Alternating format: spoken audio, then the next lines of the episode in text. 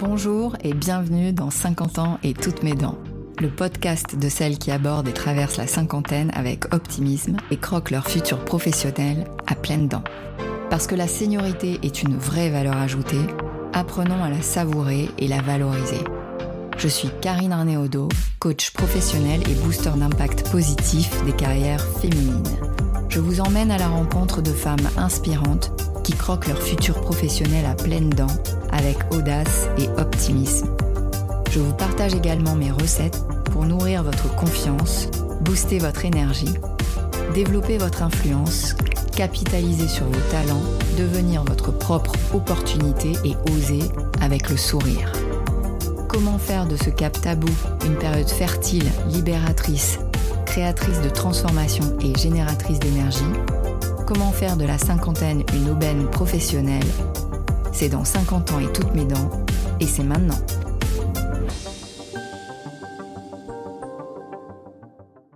Ravi de vous retrouver pour ce premier best-of de 50 ans et toutes mes dents.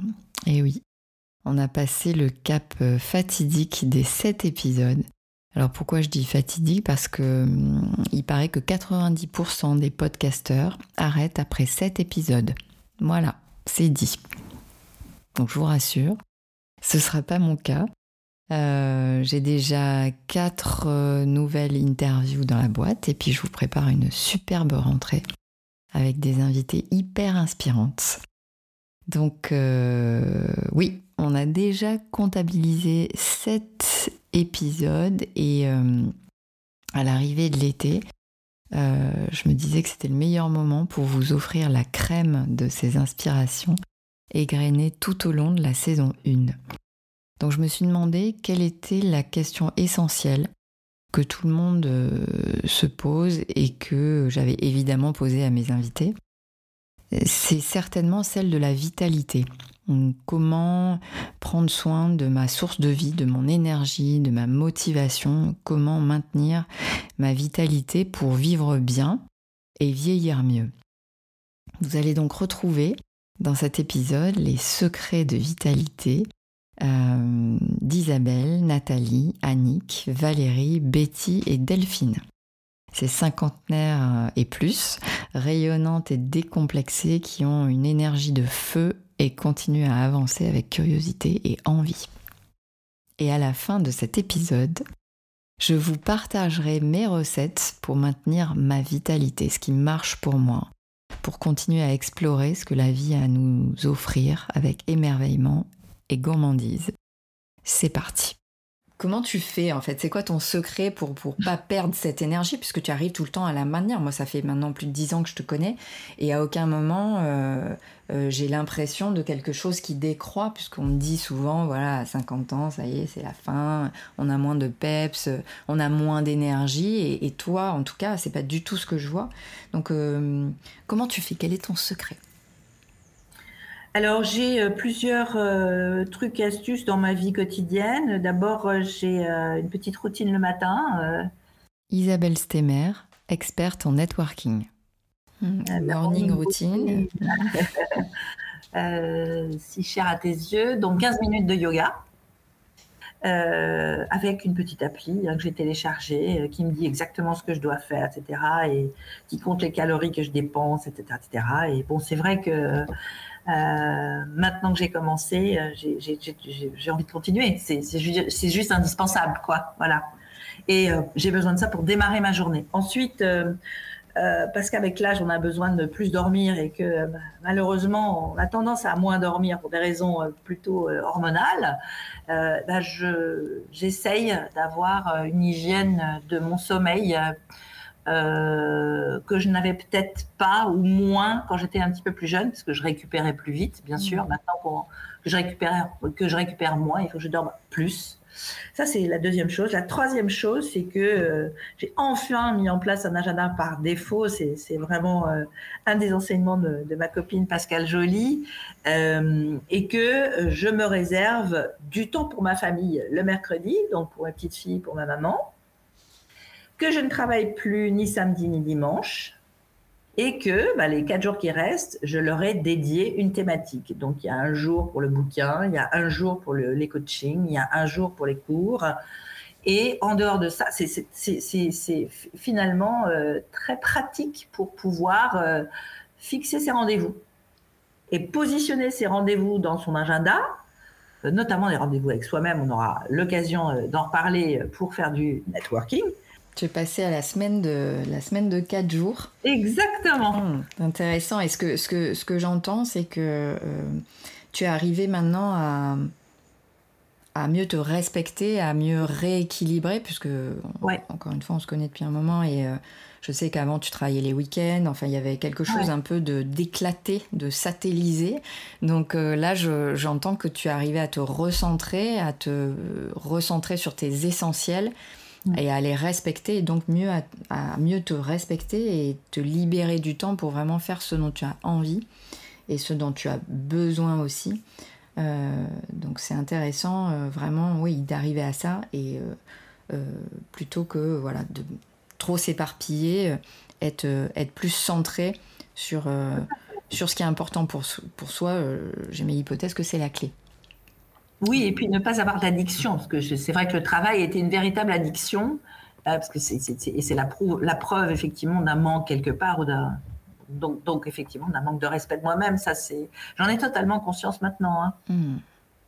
Obligé de compenser, euh, voilà, ce qui manque euh, par quelque chose. Et là, c'était le travail. Je suis quelqu'un de toujours joyeux, assez joyeux, assez heureux. Je suis quelqu'un de positif. Mais comment tu comment tu alimentes cette cette joie en fait et ce positif? Je vois toujours le bon côté des choses. Je vois toujours les solutions, jamais jamais les problèmes. Je suis optimiste quoi. Nathalie Orvoen, présidente fondatrice chez Les Potageurs. J'ai un caractère euh, naturellement optimiste. Je suis assez joyeuse, euh, assez heureuse naturellement. Et euh, dans toutes ces, j'ai vécu des situations très difficiles, très jeune. Et dans l'adversité, il y a toujours, il y a toujours des solutions. Jamais n'est rien n'est n'est complètement sombre. Et il y a toujours des possibilités qui s'offrent à nous, quelle que soit la galère. On voit euh, même des gens qui ont vécu des trucs euh, vraiment difficiles. Je pense euh, au camp de concentration, ces choses-là. Mon grand-père avait fait 50 camps. Il me racontait comment il vivait ces années de camp pour survivre. Ben, ils ont survécu, ils ont vécu des super moments malgré tout dans cette dans cette horreur. Donc je pense que oui, il y a toujours une face. Ouais, c'est une c'est une tournure d'esprit. Quand il pleut, je me dis c'est cool, les plantes vont être arrosées. Euh, quand il pleut pas, je me dis chouette, il pleut pas. Euh, il y a du vent, le linge va sécher. Enfin, je sais pas, j'ai toujours ce à tout, il y a y a des avantages à toute chose, mais il faut juste les voir. C'est une question de prisme. C'est de positionnement. Hein. Je ouais, c'est c'est après je fais pas beaucoup d'efforts, c'est naturel. mais ce que j'entends, c'est que hum, c'est peut-être naturel, mais en tout cas, tu sais l'alimenter aussi. Parce que tu as dit, tu as vécu des choses quand même euh, lourdes. Et puis, euh, tu décides quand même de suivre ça, parce que tu pourrais te laisser aspirer aussi. Ah oui, je suis pas non plus euh, toujours hyper heureuse, tout va bien. J'ai des coups de déprime, des coups de blues, ouais, ouais. ça m'arrive aussi. Mais je sais pas, ça me paraît. je trouve que on on se colle trop la pression pour plein de choses qui n'ont pas d'importance en fait. Euh, si, enfin, les choses essentielles, on est des petits gâtés, on se rend pas compte qu'on vit dans une société de petits gâtés. Et que, en Europe, en tout cas, on est vraiment des petits gâtés. On a quand même un, niveau de vie qui est super élevé. Enfin, euh, et du coup, on, on, se fait du mal euh, sur des petites choses. Euh, alors que l'essentiel est là, quoi. Si on regarde vraiment l'essentiel, les choses importantes, on a tout. Et des problèmes, c'est, c'est, j'en traverse aussi comme tout à chacun, mais on sait que ça passe, quoi. Ça passe. Je fais aussi du yoga depuis 20 ans et beaucoup de méditation. Je pense que ça aide à l'alignement et à la gestion de l'énergie, mmh. euh, du stress, euh, euh, du mental. Et euh, voilà, si on revient aux fondamentaux, qu'on se pose un petit peu, euh, même poser les choses par écrit, euh, faire des listes, euh, le plus le moins, juste se poser et arrêter de se noyer dans dans son mal-être, il y a plein de choses positives, quoi. revenir sur du factuel et relativiser plutôt que se laisser euh, mm. aspirer par l'émotionnel. Alors, quelle est ta recette, ta secret sauce pour maintenir ta vitalité? Alors, il y a, y a euh, un premier euh, point qui est mon équilibre entre ma famille, mes amis et mon travail.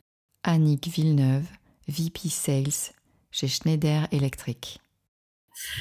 J'ai souvent déclaré ça et au tout début, quand les enfants étaient petits, ça paraissait assez choquant pour certains, en disant que c'était aussi important pour moi euh, d'avoir euh, mon équilibre familial avec mes parents, mes sœurs, euh, mon mari, mes enfants, donc m'occuper de mes enfants, mais mon travail, et qu'en fait je ne pouvais pas faire un compromis. J'avais besoin de cet équilibre à la fois intellectuel, à la fois sur sur ma mon statut social, ma raison d'être, ma capacité à apprendre différents de différents axes, à la fois mon développement, mais aussi euh, l'économie, euh, comment se passait euh, le monde, comment il évoluait. Donc cet équilibre entre ces trois piliers, je les ai très vite assumés et avec une pointe d'égoïsme. Donc ça, c'est pour moi un, vrai secret dans, dans mon parcours. Et l'autre point, c'est prendre soin de mon corps prendre soin de, de moi, de mon physique, parce que je pense que si on n'est pas bien soi-même et si on n'a pas euh, cette capacité, alors moi je le fais à travers le sport, d'autres le font euh, euh de manière culturelle, intellectuelle. Moi, ça a été le sport et c'est le sport parce que j'ai besoin d'être en mouvement et d'être bien physiquement pour donner en fait le meilleur de moi-même, on va dire, dans mes trois piliers. Et puis tu me disais aussi apprendre euh, à perdre du temps pour en gagner. Alors ça, c'était pas gagné au départ. Hein. Euh, donc, euh, on va dire que le, apprendre à ne, c'est lié à l'énergie et c'est lié, c'est lié à la vitesse en fait. Euh, je pensais que d'être toujours en mouvement euh, me, me, permettait d'apprendre euh, plus vite. Et en fait, perdre du temps, se poser, avoir ces moments de réflexion ou d'observation ont été clés aussi à partir de 40 ans. Et, et en fait, je ne m'autorisais pas à perdre du temps. Euh, je ne m'autorisais pas à ne rien faire et à me dire bah tiens ce matin euh, en fait j'ai euh, je vais pas prendre de réunion je vais pas prendre de call et je vais m'opposer revisiter lire les, les, actualités lire des white papers sur les sujets qui m'intéressent. Et quelque part au départ c'était pour moi perdre du temps parce que je n'étais pas dans un mouvement physique, j'étais euh, dans un mouvement euh, qui allait devenir plus euh, intellectuel, voire ne rien faire. Et ne rien faire permet en fait de, structurer un certain nombre de pensées et, de se, se réénergiser, se, être bien, bien avec soi-même. Donc c'est important de ne rien faire. Oui, en coaching, on appelle ça des temps de rien, des temps euh, de réflexion, des temps réflexifs hein, qui permettent d'aller, euh, voilà, comment faire émerger euh, ce qui vient plus de l'inconscient et ce qui participe donc au eureka, puisque c'est principalement dans l'inconscient qui a toutes les réponses, ou en tout cas les bonnes réponses. Quand on coupe le mental et qu'on se permet justement de, de se poser pour se reposer, pour se déposer tant de rien euh, bah, C'est des petits gestes du quotidien, tout simplement. Valérie Castera, directrice des éditions Giletta. C'est. C'est remercier la vie, parce qu'elle nous en offre, elle nous offre tellement de choses. Euh, encore une fois, c'est pas un discours ésotérique hein, que, je, que je tiens là. Hein. Je sais très bien que euh, on n'a pas tous cette même chance d'avoir du soleil quand on ouvre nos fenêtres. Hein. Euh, mais quand on en a, autant le partager. Donc il faut se dire que à partir de, tu vois, l'extrait que tu as lu provient d'un livre qui s'intitule Les gratitudes. Les gratitudes. Donc oui, tu peux t'en prendre des baffes, quoi. tu peux t'en prendre des très très violentes, des baffes. Oui, forcément, la vie elle est faite de ça. Tu te casses la figure là. Euh, tu te casses la figure, tu te fais très très mal. Puis un jour, euh, bah, tu te relèves. Parce que oui, il faut que tu te relèves. La chanson de Barbara, c'est ça.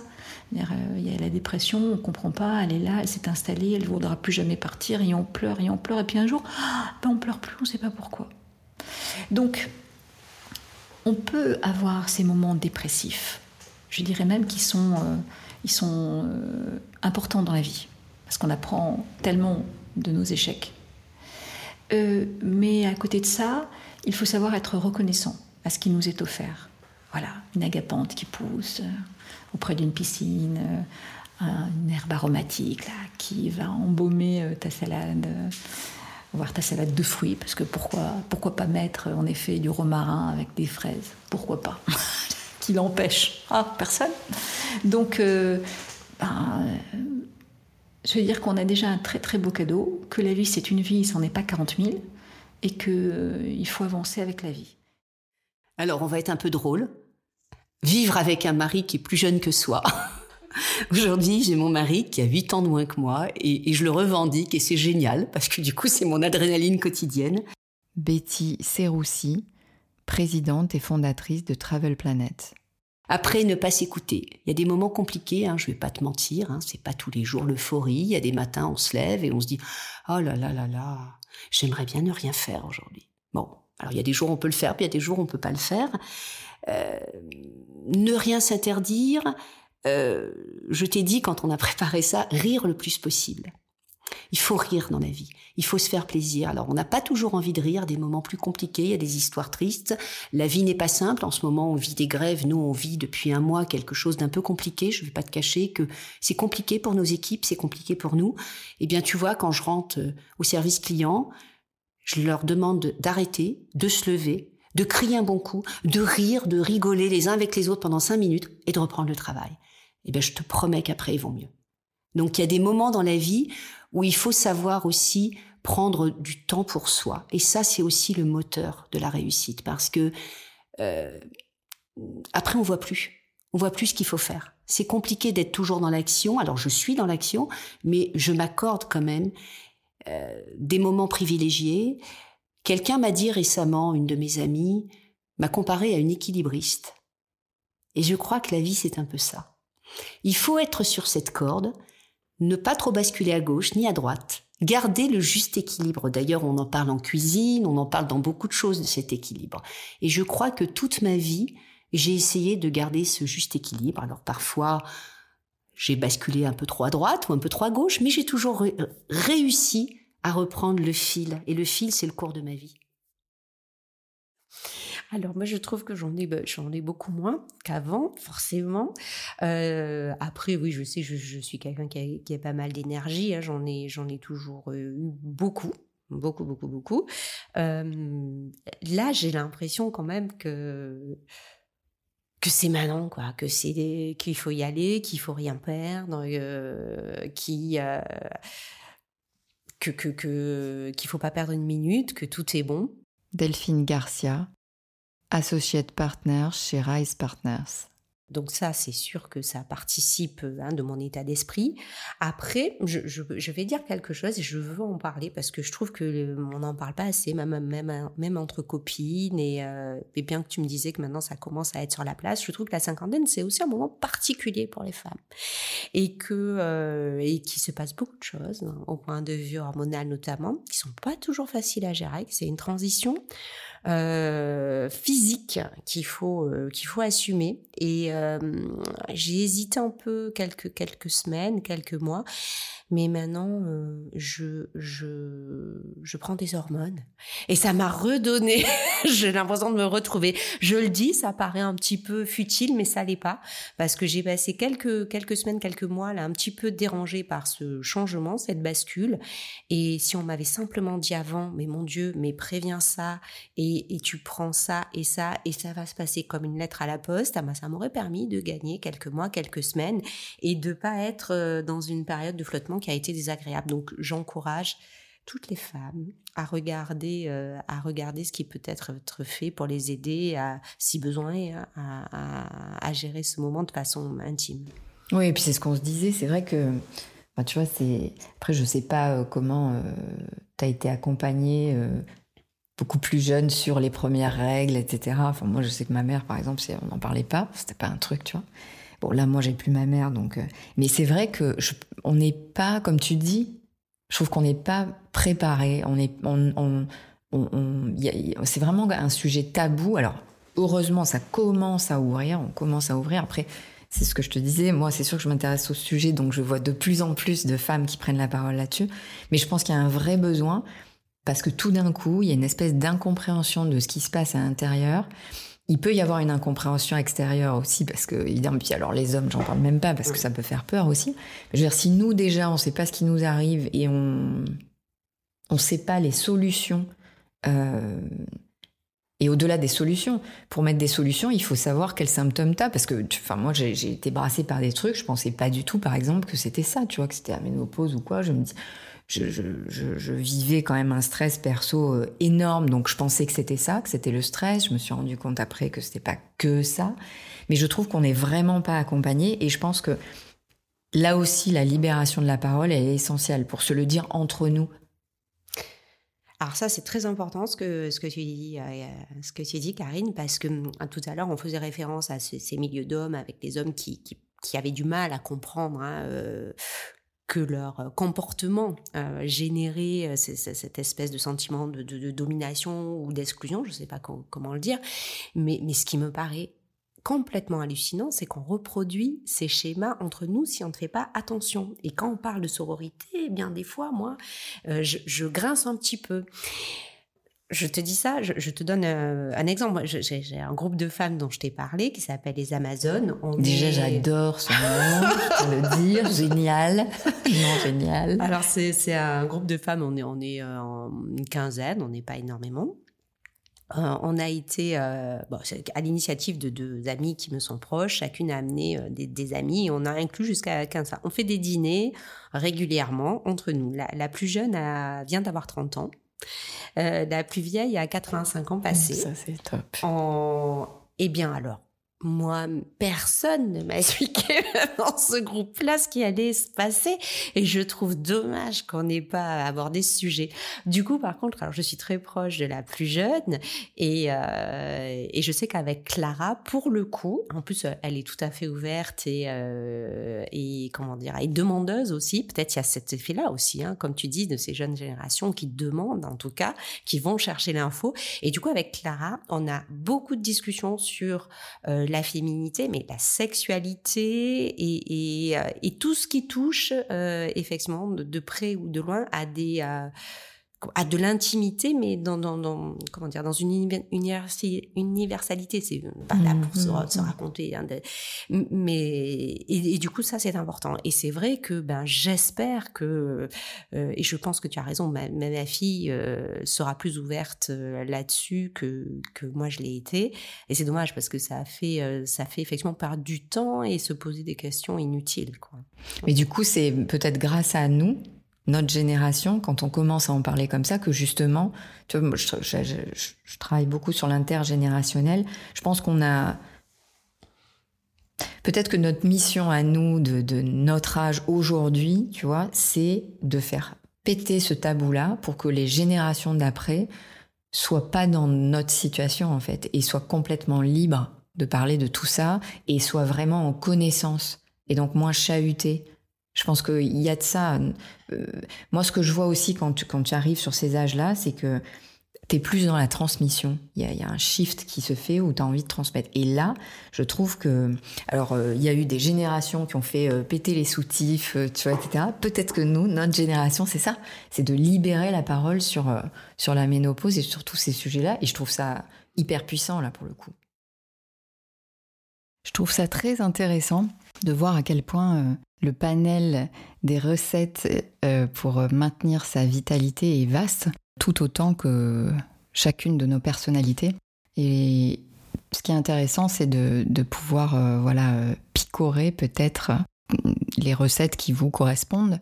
Moi, de mon côté, à la question comment je prends soin de ma vitalité, je répondrai qu'elle est, elle est nourrie par trois piliers. Rythme, adrénaline et plaisir. Le premier pilier, c'est le rythme. Alors qu'est-ce que je veux dire par là? Euh, Je veux dire arriver à respecter mon rythme, trouver son rythme de croisière hein, et alterner les phases, comme les sportifs. Souvent en coaching, je demande à mes clients, si vous êtes toujours en cinquième et qu'on vous demande d'accélérer, qu'est-ce qui se passe? Ben, Vous pouvez imploser. Donc ce qui est intéressant, alors en sport, on appelle ça la périodisation. C'est un principe d'entraînement selon euh, lequel la performance augmente en fait de façon plus marquée si le plan d'entraînement est divisé en phases, euh, en séquences hein, ou en cycles, euh, et que chacune met l'accent sur un élément particulier. Donc, si je reprends la métaphore du sport, il y a différentes phases. Il y a la phase de progression, c'est une période où on commence à augmenter l'intensité hein, ou le volume d'entraînement pour se préparer à une compétition importante. Cette phase de progression, elle amène à une phase intensive. C'est une phase qui dure quelques jours à un mois, pendant laquelle l'entraînement atteint son maximum d'intensité et ou de volume. Et cette phase-là, ensuite, est suivie de la phase d'affûtage. Donc c'est une phase qui dure euh, une à trois semaines et qui précède la compétition importante. Et donc cette phase, elle est marquée par une diminution du volume d'entraînement, mais généralement l'intensité reste super élevée. Ensuite, il y a la compétition en tant que telle. Et puis vient euh, la phase après la compétition, la phase d'entretien, c'est-à-dire pas s'arrêter tout de suite évidemment, hein. on s'entretient, phase d'entretien, euh, entre la fin de la compétition importante et euh, la fin de la saison par exemple, et celle-ci est suivie d'une phase de repos. alors période de repos relatif, hein, c'est pas obligé de, de s'asseoir et manger des chips. Euh, mais euh, où euh, voilà, on s'entraîne de façon un peu moins importante et on pourrait dire c'est une phase de récupération. Donc en fait, l'idée c'est ça, c'est de se dire de la même façon que les sportifs, d'arriver à trouver déjà quel est son rythme de croisière et d'alterner les phases, hein, des phases d'accélération, de, de, de, de, Encore une fois, la courbe, elle est, elle est vraiment, elle monte et elle descend. Parce que si on est toujours en accélération, toujours au rupteur, ça ne marche pas. Donc il y a besoin voilà, d'alterner ces phases. Donc c'est dans ce sens-là euh, que je parle de respecter son rythme. Ensuite, moi, le deuxième pilier de, ma vitalité, c'est l'adrénaline. Alors moi, j'adore les challenges. Hein. Je, me suis shootée à l'adrénaline pendant pas mal de temps. Euh, j'ai fait pas mal de sports aussi, euh, évidemment, extrêmes. Euh, qu'est-ce que je mets dans adrénaline euh, Je mets euh, en fait oser, oser prendre des risques. Et donc moi j'aime bien ça, évidemment. Ça me ça me fait pas peur. en fait moi j'ai appris à nager de façon assez extrême. Mes parents, enfin mon père était était fou de voile. Et il avait qu'une peur, c'est que, ne sachant pas nager, je me noie. Donc très tôt, à 4 ans, euh, étant donné qu'il avait essayé plusieurs fois de m'apprendre à nager et qu'à chaque fois c'était la catastrophe et qu'il se faisait, euh, se faisait traiter de bourreau d'enfant euh, à la plage, il s'est dit qu'il était peut-être pas le meilleur pour m'apprendre à nager et donc il m'a donné, il m'a mis dans les mains d'un professionnel. Donc un maître nageur qu'il ne connaissait pas. C'était un jour, je crois, sur la plage, je sais plus où, dans, dans le vers Marseille, je crois, ou un truc comme ça. Et donc en fait, euh, il m'a mis donc dans les mains de ce maître nageur et il y avait des pontons qui allaient au large. Et donc le maître nageur, sa façon de nous apprendre à nager, 4 ans, hein, je rappelle, j'avais donc 4 ans, donc un tout petit bout, c'était de nous, de nous soulever donc et de nous jeter, tout simplement, de nous jeter dans l'eau. Et voilà, et de regarder euh, qu'est-ce, que, qu'est-ce qui se passe en fait avec évidemment enfin j'imagine hein, si on se noyait euh, je, pense qu'il serait venu nous rechercher. Mais voilà donc euh, je te prends je te jette. Et donc c'est comme ça que j'ai appris alors évidemment je n'ai pas fait tout de suite les quatre nages mais j'ai appris à revenir au bord en faisant le chien hein, à l'époque. Mais donc qu'est-ce que ça m'a donné? Ça m'a donné l'instinct de survie très développé une capacité à m'adapter aussi très développée. Et puis après, c'est pas c'est pas enfin c'est ça aussi, c'est je, suis revenue au bord et je me suis, il m'a vraiment encouragée. Il m'a dit c'est génial et tout, il m'a pris fou, il m'a rejeté. Donc voilà. Euh, j'ai des vagues souvenirs euh, de ça, mais en tout cas, ça m'a, ça m'a appris euh, qu'en fait, on s'en sort, que, que, que, que, on peut y aller, que évidemment, si on est bien accompagné, c'est mieux et que surtout en, situation de risque plus ou moins élevé, bon là c'était quand même élevé compte tenu du... On a des ressources. Et quand on y arrive, c'est aussi une source de plaisir.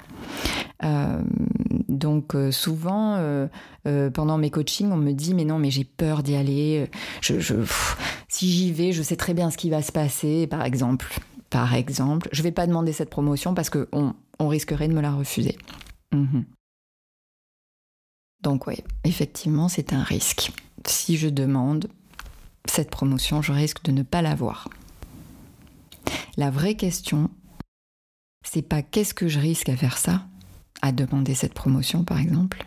La vraie question, c'est qu'est-ce que je risque à ne pas le faire? Parce que si je ne demande pas cette promotion, je suis sûre à 100% que je ne l'aurai pas. Donc ça, c'était voilà l'adrénaline, oser. Et le troisième pilier de ma vitalité, c'est le plaisir. Se connecter un maximum à son plaisir. Là, on est vraiment sur euh, des enjeux de motivation, d'auto-motivation. Hein. Euh, et donc plus spécifiquement, enfin plus techniquement, c'est développer sa motivation intrinsèque. En fait, euh, la théorie de la motivation intrinsèque et extrinsèque, et la motivation, la, enfin L apostrophe A motivation.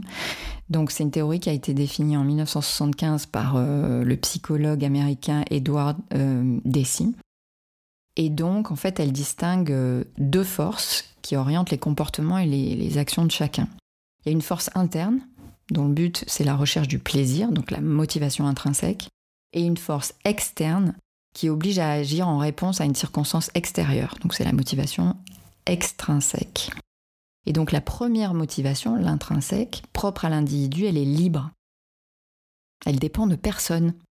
Vous n'avez pas besoin de vous mettre en, situation d'attente, de subir cette situation d'attente.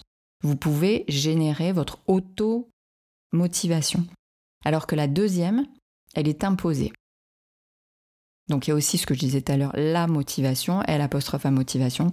Donc ça, c'est défini comme une absence de motivation. Donc en fait, euh, la motivation intrinsèque, elle permet d'exercer une activité dans le but d'obtenir une satisfaction personnelle. C'est le fait même d'accomplir cette activité hein, qui, satisfait celui qui l'exerce alors que euh, la récompense externe, ça peut être des félicitations, une prime, etc., elle ne représente pas un moteur dans cette motivation intrinsèque. C'est par exemple euh, l'envie d'apprendre pour un chercheur, euh, le plaisir des beaux objets pour un ébéniste. Donc en fait, cette motivation intrinsèque, elle pousse vraiment à se surpasser et à faire des, efforts. Et donc pour s'auto-motiver et ne plus dépendre de l'extérieur, pour être satisfait et motivé, je vous invite à développer la conscience de vos types de récompenses internes pour euh, multiplier les actions qui vont les enclencher, booster vos zones de plaisir et donc stimuler votre motivation intrinsèque. Voilà.